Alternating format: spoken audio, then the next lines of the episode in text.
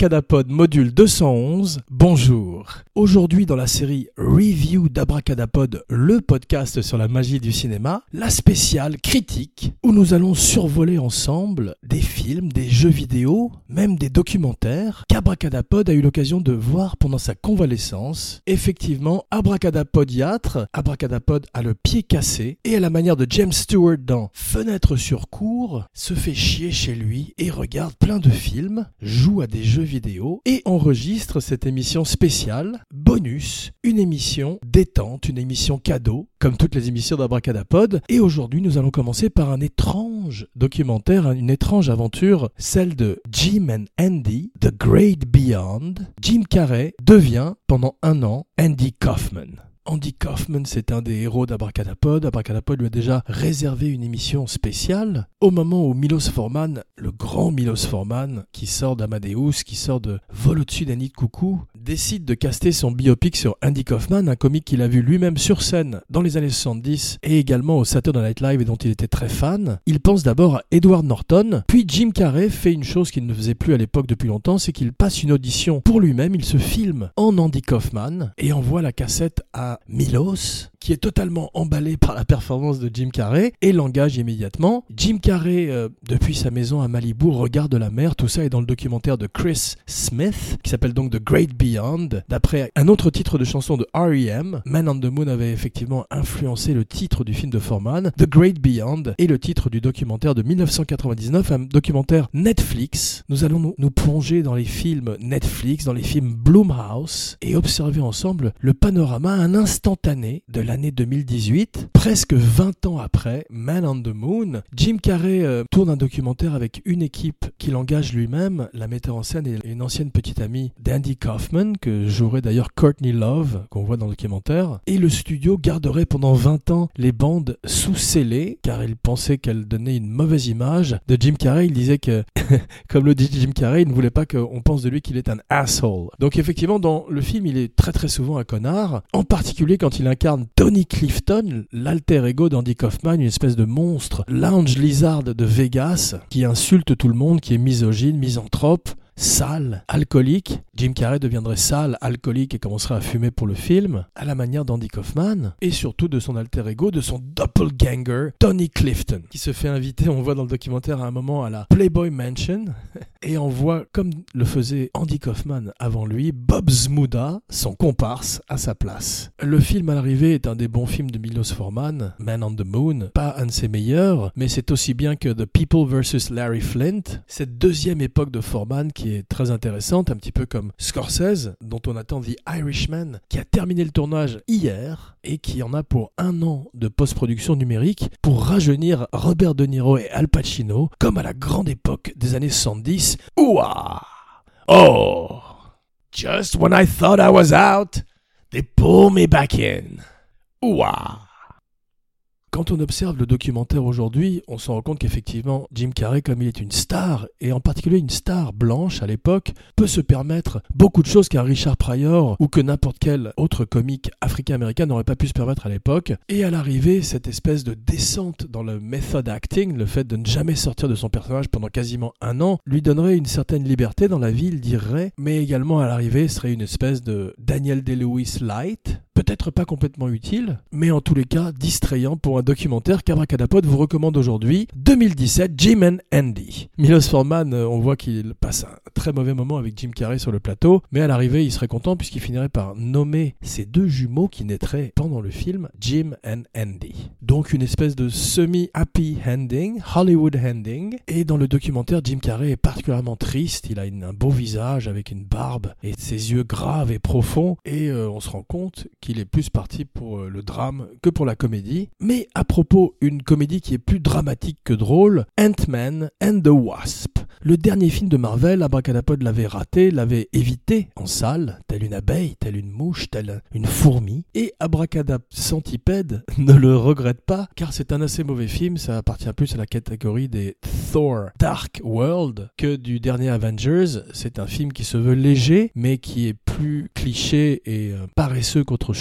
Paul Rudd, Paul Rudd, un acteur qu'Abracadabra aime beaucoup, a vendu son âme au diable à Marvel, à Kevin Feige pendant 15 ans. 20 ans, il sera Ant-Man. Il est riche et euh, il ne fait plus d'autres films, c'est dommage, mais il a choisi la voie un petit peu d'un Robert Downey Jr. light.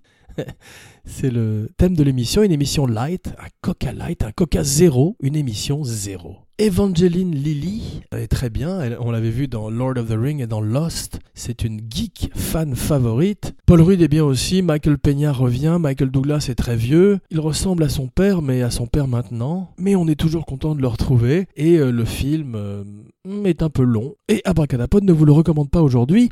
Dans la série des non-recommandations, passons tout de suite sans plus tarder à Un des films de l'été, un film avec The Rock, Dwayne The Rock Johnson. Abracadapod aime beaucoup The Rock. C'est un acteur sous-estimé qui peut jouer le drame, comme on l'a vu dans certains de ses films, aussi bien que la comédie. Il a un timing parfait. Et là, il mélange Die Hard avec la Tour Infernale et se plante un peu parce qu'il y a trop de Tour Infernale et pas assez de Die Hard. Abracadapod s'explique. Effectivement, il joue le rôle d'un spécialiste de la sécurité qui doit prendre en charge le système de sécurité d'un building à Hong Kong. C'est un film chinois, c'est une production chinoise. À la manière de The Meg, Hollywood s'oriente de plus en plus vers l'Asie et la Chine en particulier, où il ne devrait pas tarder à arriver à pied. Donc The Rock prend en main The Pearl of the East, ce building qui est euh, littéralement un skyscraper qui touche les nuages, qui s'élève vers le soleil à la manière d'Icar et qui brûle comme lui, car des terroristes s'en emparent et le détruisent pour des motifs un petit peu euh, flous, comme souvent dans les mauvais sous Die Hard. Le sous Die Hard est une catégorie cinématographique à elle-même, une catégorie d'ailleurs qu'Abracadabra aime plutôt, puisqu'il y en a des très bons comme Under Siege, Die Hard sur un train avec Steve Steven Seagal, son meilleur film, Sudden Death, je crois, le film où Jean-Claude Van Damme joue le rôle d'un joueur de hockey et affronte une mascotte dans un combat de karaté très impressionnant. Et Speed, bien sûr, qui est Die Hard sur un bus. C'est pas le préféré d'Abracadapod, il y en a beaucoup, beaucoup d'exemples. Et celui-ci n'est pas un des meilleurs, malheureusement. The Rock est toujours bien, sa femme est, euh, je crois, Navy Campbell, peut-être, la jeune femme qui jouait dans Scream. What's your favorite scary movie? Happy Abracadalloween qui a été coupé un peu court cette année à cause d'un pied cassé, d'un pied dans le plâtre. Abracadapod fait son émission allongé dans un lit avec son pied tenu dans les airs comme les comiques euh,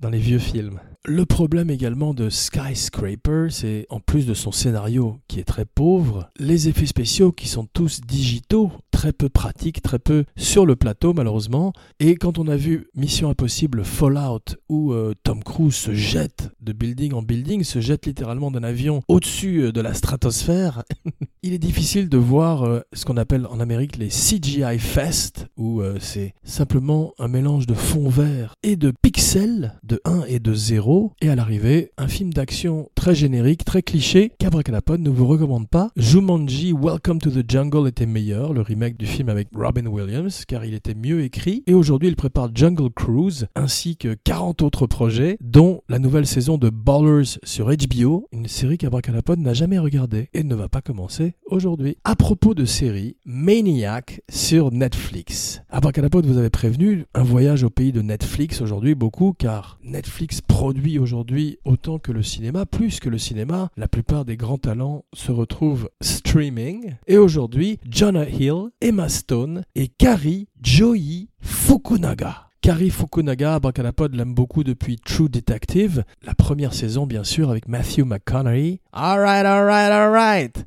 et le grand Woody Harrelson, mais également le metteur en scène de Sin Nombre, Jane Eyre, The Beast of No Nation pour Netflix, et surtout prochainement The James Bond, James Bond. Kari Fukunaga fait le prochain James Bond, le dernier de Daniel Craig, le 25e de la série. Il a remplacé Danny Boyle qui s'est brouillé avec Eon Productions, Barbara Broccoli et son mari Michael J. Wilson. Au fil des tweets, nous avons découvert que c'était à cause du casting, du méchant, du sujet du film. Saïd Tagmaoui est passé très près d'être le méchant du film. Maintenant que Kari Fukunaga est arrivé aux commandes, il va probablement changer complètement le casting du film. On parle d'un méchant russe ou d'un méchant venant du Moyen-Orient. Abracadapod est très intéressé de voir ce que ce metteur en scène américain, ce qui est très rare dans la saga Bond, va faire avec le mythe et attend avec impatience le début du tournage dans un an. Kari Fukunaga dirige les 10 épisodes de Maniac, une étrange série télé où Jonah Hill joue un patient qui rencontre Emma Stone dans une clinique pour essayer un nouveau médicament censé euh, éradiquer toute leur névrose et leur apporter le bonheur. Et tout d'un coup, ils commencent à se lier psychiquement, cosmiquement, l'un à l'autre à travers les différents épisodes qu'ils vivent, aussi bien dans le monde réel que dans un monde virtuel. Et le film se veut une satire, une satire rétro-futuriste, un hommage permanent à Kubrick, que ce soit 2001 Odyssée de l'espace ou Eyes Wide Shut, en parlant de Tom Cruise. Le film est truffé de références, d'easter eggs, c'est un mindfuck. Abracadapod ne sait pas encore si c'est bien ou pas. C'est une semi-recommandation de la semaine, car Jonah Hill, qui a perdu beaucoup de poids, n'en a pas perdu à l'écran, il est toujours aussi fantastique. Il a du mal quand il essaye de faire Peter Sellers, des accents ou des perruques trop étranges, à la Nicolas Cage, mais il a une grande présence et un regard extrêmement triste comme Jim Carrey, comme ces grands comiques dont Abracadapod parlait un petit peu plus tôt. Emma Stone est extraordinaire. Elle tient la série euh, à elle toute seule. Elle est à la fois drôle, tragique. Parfois, elle en fait un petit peu trop, mais euh, c'est le texte et le contexte surtout qui le veulent. Et Abracadapod redécouvre avec joie que Sally Fields est une grande actrice. À propos d'acteurs qui en font un petit peu trop,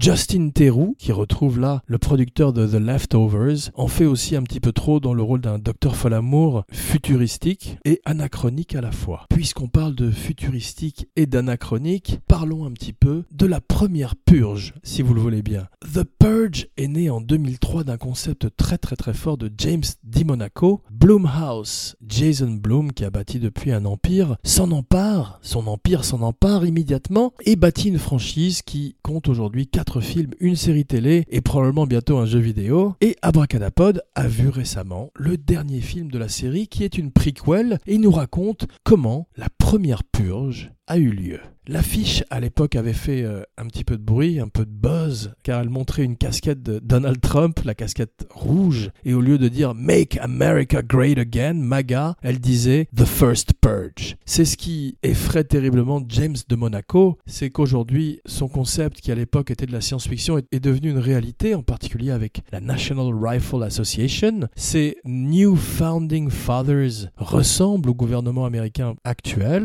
et le film est devenu emblématique d'une guerre sociale, d'une guerre raciale, et continue à marcher très fort à travers le monde. D'après James de Monaco, qui cette fois-ci ne met pas en scène le film, c'est le premier de la série qu'il ne met pas en scène, il le laisse à Gerard McMurray, qui fait du bon travail. De Monaco dit que le film lui a été inspiré par sa femme, qui un jour a été dépassée par un chauffard sur la route, et qui a dit qu'elle aimerait bien avoir un meurtre qui lui soit pardonné par an. Ça lui donne l'idée d'une journée où pendant 12 heures, les services de police ou d'infirmerie n'interviendraient pas et tout crime serait permis, inclus le meurtre. Le film coûte 13 millions de dollars et en reporte 136 à l'arrivée. Le premier film n'en coûtait que 3. C'est le début de Bloomhouse qui donnait moins de 5 millions de dollars à des petites productions indépendantes, des petits films d'horreur et faisait des gros cartons comme avec Paranormal Activity, dont Abracadapod a parlé dans la spéciale Found Footage. Please share, like, subscribe, review sur iTunes, SoundCloud, Facebook, partout où on écoute des podcasts. Et faites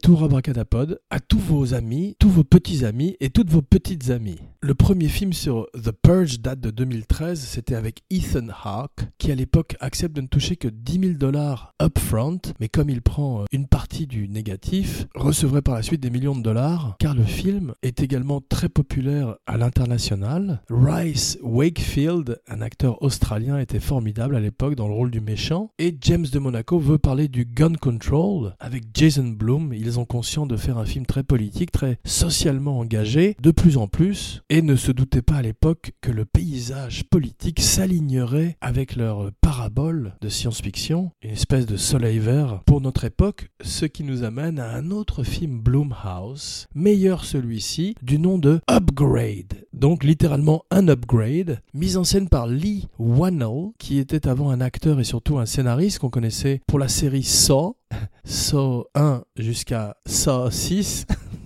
Des films aussi qui sont faits pour un tout petit budget. Euh, Lee Wannell comme James Wan, qui met en scène le premier Saw, sont tous les deux australiens. Et le film Upgrade est tourné à Sydney avec Logan Marshall Green, cet acteur américain qui ressemble quasiment trait pour trait à Tom Hardy et qui jouait dans Prometheus Cette fois-ci, il est dans Upgrade, un homme qui est à mi-chemin entre le Paul Kersey de Death Wish et Steve Austin, l'homme qui valait 3 milliards. C'est un petit peu le justicier qui valait 3 milliards, puisqu'il se fait implanter une puce dans la nuque. Contrepétri.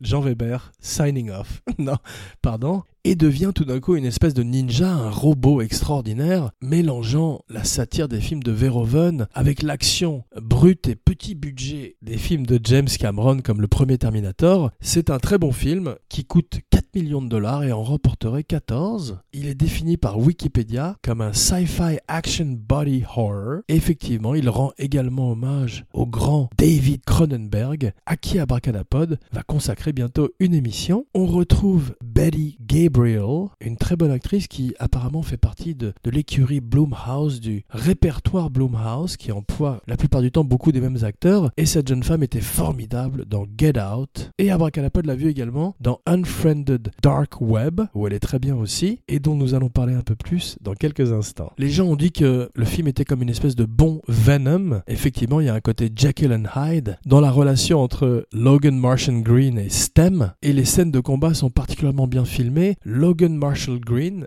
devait en permanence rester au milieu du cadre et pour cela, il avait un téléphone portable sur lui qui était synchronisé avec la caméra afin de répliquer au millimètre chacun de ses mouvements. James Wan, qui met en scène Aquaman et tous les Conjuring et autres Sinister avec Ethan Hawke, qui est dans tous les bons coups, est également australien, ce qu'Abracadapod a découvert très récemment. Unfriended Dark Web. Abracadapod n'avait pas vu le premier qui apparemment était plus surnaturel que celui-ci. Abracadapod a plutôt aimé le deuxième, mis en scène par Stéphane Susco et qui est extrêmement d'actualité, en particulier la façon dont il est filmé à travers des pages Facebook et des Skype. Abracadapod ne vous en dira pas plus, c'est un bon film d'horreur, happy, Abracadalloween. Abracadapod a envie de voir le premier. À propos de bons films d'horreur, The Ritual. Netflix, une fois de plus, 2017, une fois de plus, mise en scène par David Le film raconte l'histoire de quatre amis anglais, Rave Spall et trois amis à lui, qui partent en vacances en Suède. C'est basé sur une nouvelle de Adam Neville et ça mélange un petit peu délivrance avec Blair Witch Project. Sans la shaky caméra, puisque ça n'est pas found footage, la tagline originale disait They should have gone to Vegas.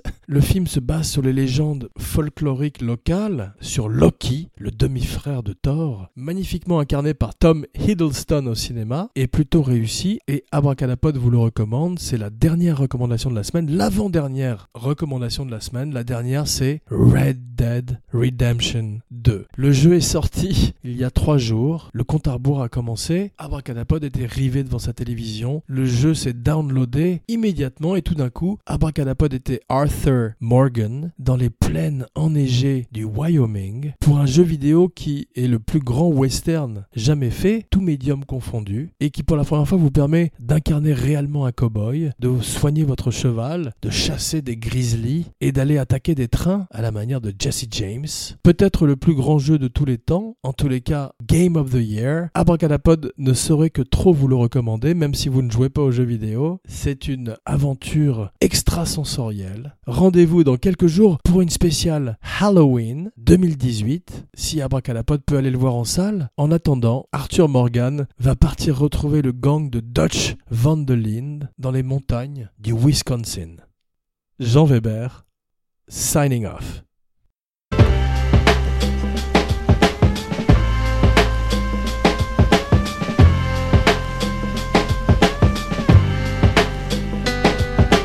Damn, it feels good to be a gangster ass nigga plays his cards right. A real gangsta ass nigga never runs his fucking mouth, cause real gangsta ass niggas don't start fights. And niggas always got a hot cap. Showing all his boys how he shot him. But real gangsta ass niggas don't flex nuts. Cause real gangsta ass niggas know they got him. And everything's cool in the mind of a gangster. Cause gangsta ass niggas think deep. Up 365, ayo, 24 7. Cause real gangsta ass niggas don't sleep.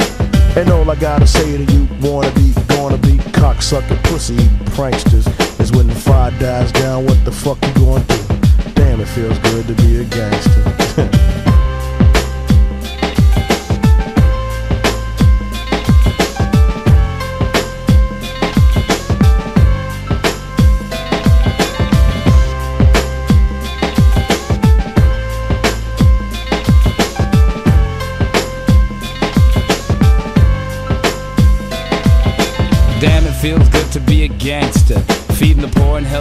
with their bills. Although I was born in Jamaica, now I'm in the US making deals. Damn, it feels good to be a gangster. I mean, one that you don't really know. Riding around town in a drop top Benz, hitting switches in my black 6'4. Now, gangster ass niggas come in all shapes and colors. Some got killed in the past. But this gangster here was a smart one. Started living for the Lord and I last. Now all I gotta say to you, wanna be, gonna be pussy and cocksucking pranksters. When the shit jumps off, what the fuck you gonna do? Damn, it feels good to be a gangster.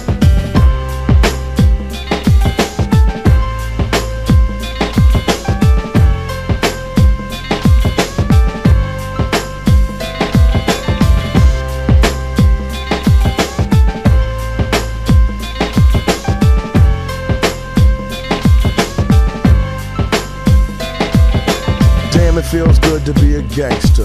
A real gangsta ass nigga knows the play. The real gangsta ass niggas get the flies of the bitches. Ask that gangsta ass nigga little shit. The bitches look at gangsta ass niggas like a stop sign and play the role of little Miss Sweet. But catch the bitch all alone, get the digits, take her out, and end up hitting her ass with the meat. Cause gangsta ass niggas be the game players, and everything's quiet in the clique. A gangsta ass nigga pulls the trigger and his partners in the posse ain't telling off shit. Real gangsta ass niggas don't talk much. All you hear is the black from the gun blast. And real gangsta ass niggas don't run for shit. Cause real gangsta ass niggas can't run fast. Now when you in the free world talking shit, you the shit. Hit the pin and let a motherfucker shank you. But niggas like myself kick back and peep game. Cause damn it feels good to be a gangster.